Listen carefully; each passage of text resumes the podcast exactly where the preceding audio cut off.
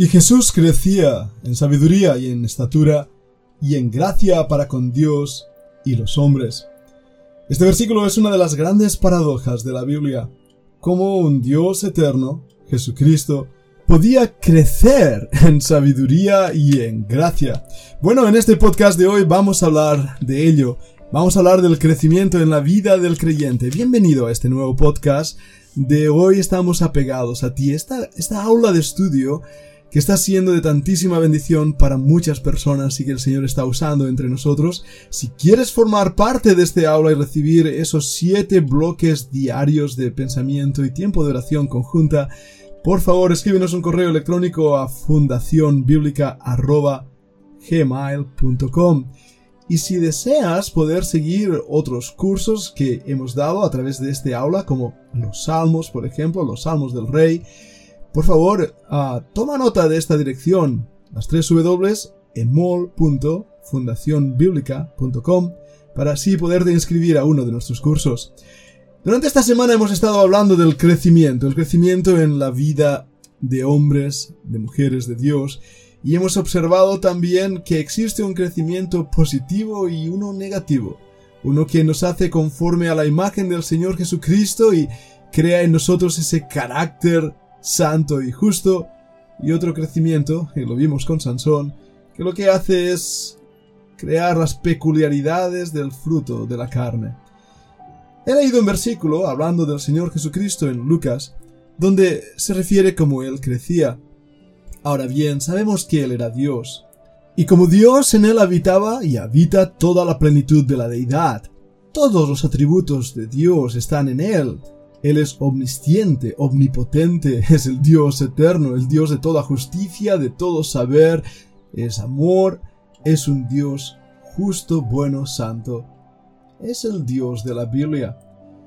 Pero recordad que Él tomó forma humana, y como hombre nos da ejemplo de cómo debe ser el hombre perfecto, y entra en armonía con otros muchos pasajes de la Escritura donde nos habla de otros hombres como el pequeño Samuel del cual hemos venido hablando durante la semana. Como niño el Señor Jesús creció. Es fácil reconocer que Él crece físicamente. Pero la Biblia también nos habla de esa sabiduría, de ese discernimiento que va creando un carácter más y más conforme a la voluntad de Dios. Vamos a intentar recordar el significado de la palabra crecer en las escrituras. En el original griego encontramos ni más ni menos que 10 palabras diferenciadas que se traducen crecer.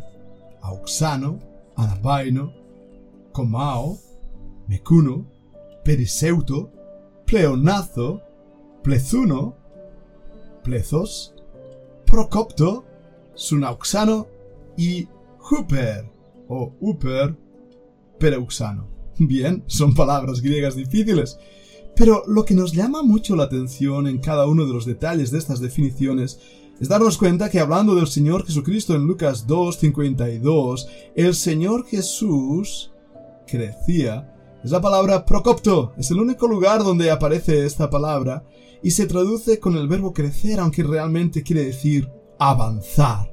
Él estaba avanzando, igual que no, que caminaba con Dios. Es una característica de ser hecho y dirigido por el propósito de Dios en la vida. Es un avance.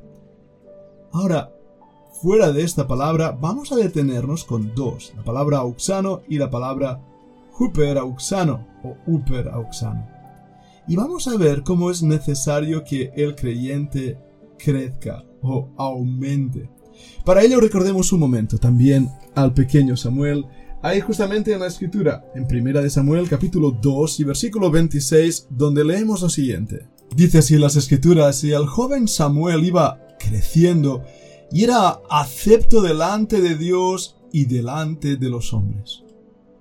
Una de las características claves del crecimiento es el hecho acepto. La palabra anauxano se usa de una forma transitiva con un significado de aumentar, Dicho del crecimiento mismo, está bien, aparecen en muchos lugares, pero es en realidad el efecto de la obra de Dios, es decir, Dios obrando en el corazón para producir ese crecimiento. De acuerdo con esta analogía de la naturaleza, podemos hablar del crecimiento de una espiga, del aumento de algo, de volverse más grande, por ejemplo, las plantas, el fruto.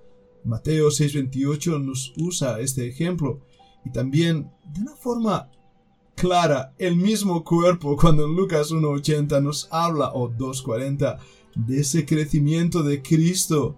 Mira Juan 3.30.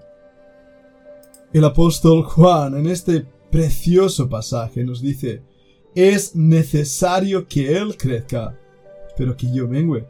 Es necesario que Cristo crezca en nosotros. ¿Cuánto hemos hablado de esto a través de nuestros podcasts? La necesidad de que nosotros menguemos cada vez más, cada vez más, cada vez más y Cristo sea reflejado en nosotros. Es lo que Juan quería en su vida.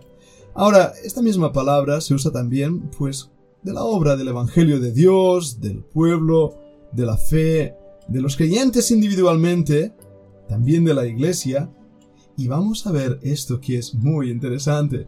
Vamos a ver cómo otra palabra, uper auxano, se usa para referirse a la fe y al amor en los efectos vitales y prácticos de la vida cristiana. El crecimiento, por lo tanto, es más y más enfatizado en la Biblia como algo necesario en la vida del creyente. No podemos ser lipotienses espirituales. El mismo libro de Proverbios nos recuerda que la senda del justo es como la luz de la aurora que va en aumento hasta que el día es perfecto.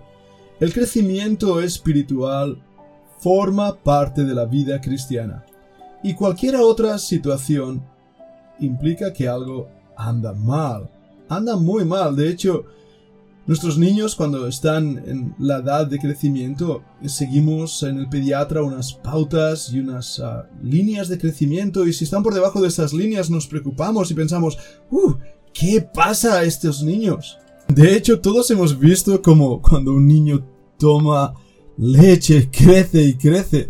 Y en primera de Pedro 2.2, el mismo apóstol, tomando esta imagen, dice, desead como niños recién nacidos la leche espiritual no adulterada, para que por ella crezcáis para salvación. Aquí nos da esa imagen de un neonato espiritual deseando la leche, lo más sencillo de la palabra de Dios, para crecer. Ahora bien, en Hebreos 5:13, recuerda el escritor de Hebreos que todo aquel que participa de leche es inexperto en la palabra de justicia porque es niño.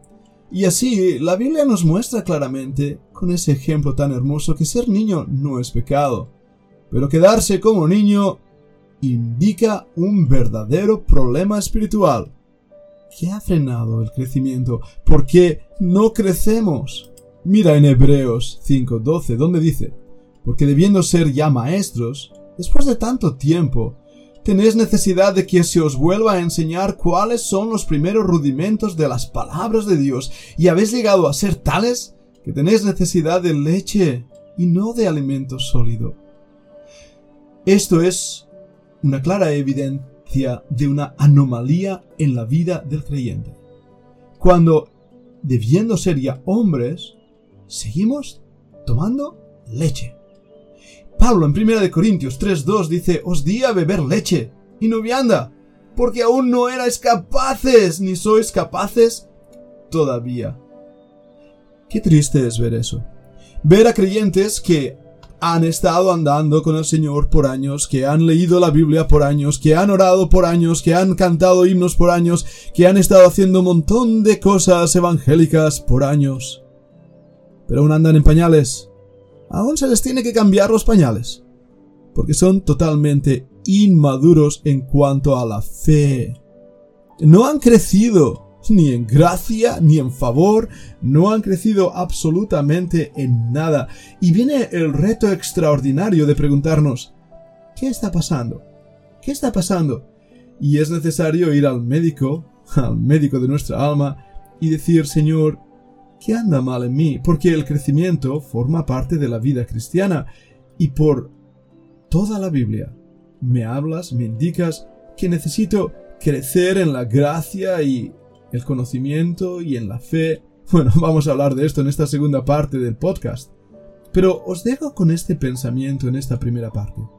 Si el mismo Señor Jesucristo creció, es decir, avanzó, que sería la palabra utilizada en griego, ¿cuánto más yo, siguiendo su ejemplo, debo avanzar en la vida cristiana, en el camino a recorrer, para que de esta manera llegue a ser un hombre y no un niño? Ven, quiero invitarte a la segunda parte de este podcast.